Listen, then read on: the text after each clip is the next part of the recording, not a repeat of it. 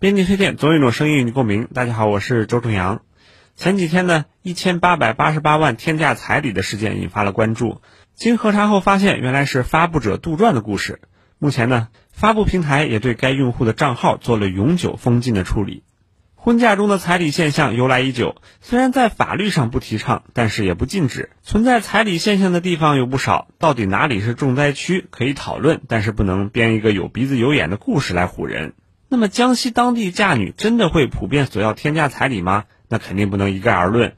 这次发布者杜撰的萍乡市就专门进行了辟谣，称当地彩礼上百万的都极少。萍乡市民政局相关负责人也表示，去年已经多次发出了婚俗改革倡议，抵制高价彩礼。当地呢不少网友也现身说法，表示根本就没有见过那么高的彩礼。这篇帖子虽然被平台证明是个人杜撰，但是对江西当地形象造成了极大的伤害，影响和损失难以估量。所以呢，对造谣制造者仅仅进行平台封号。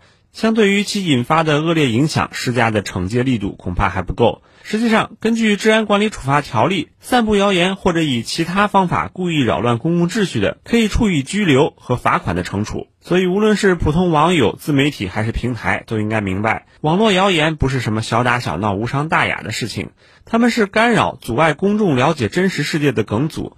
遏制网络谣言，最根本的还是要让造谣者建立起敬畏之心。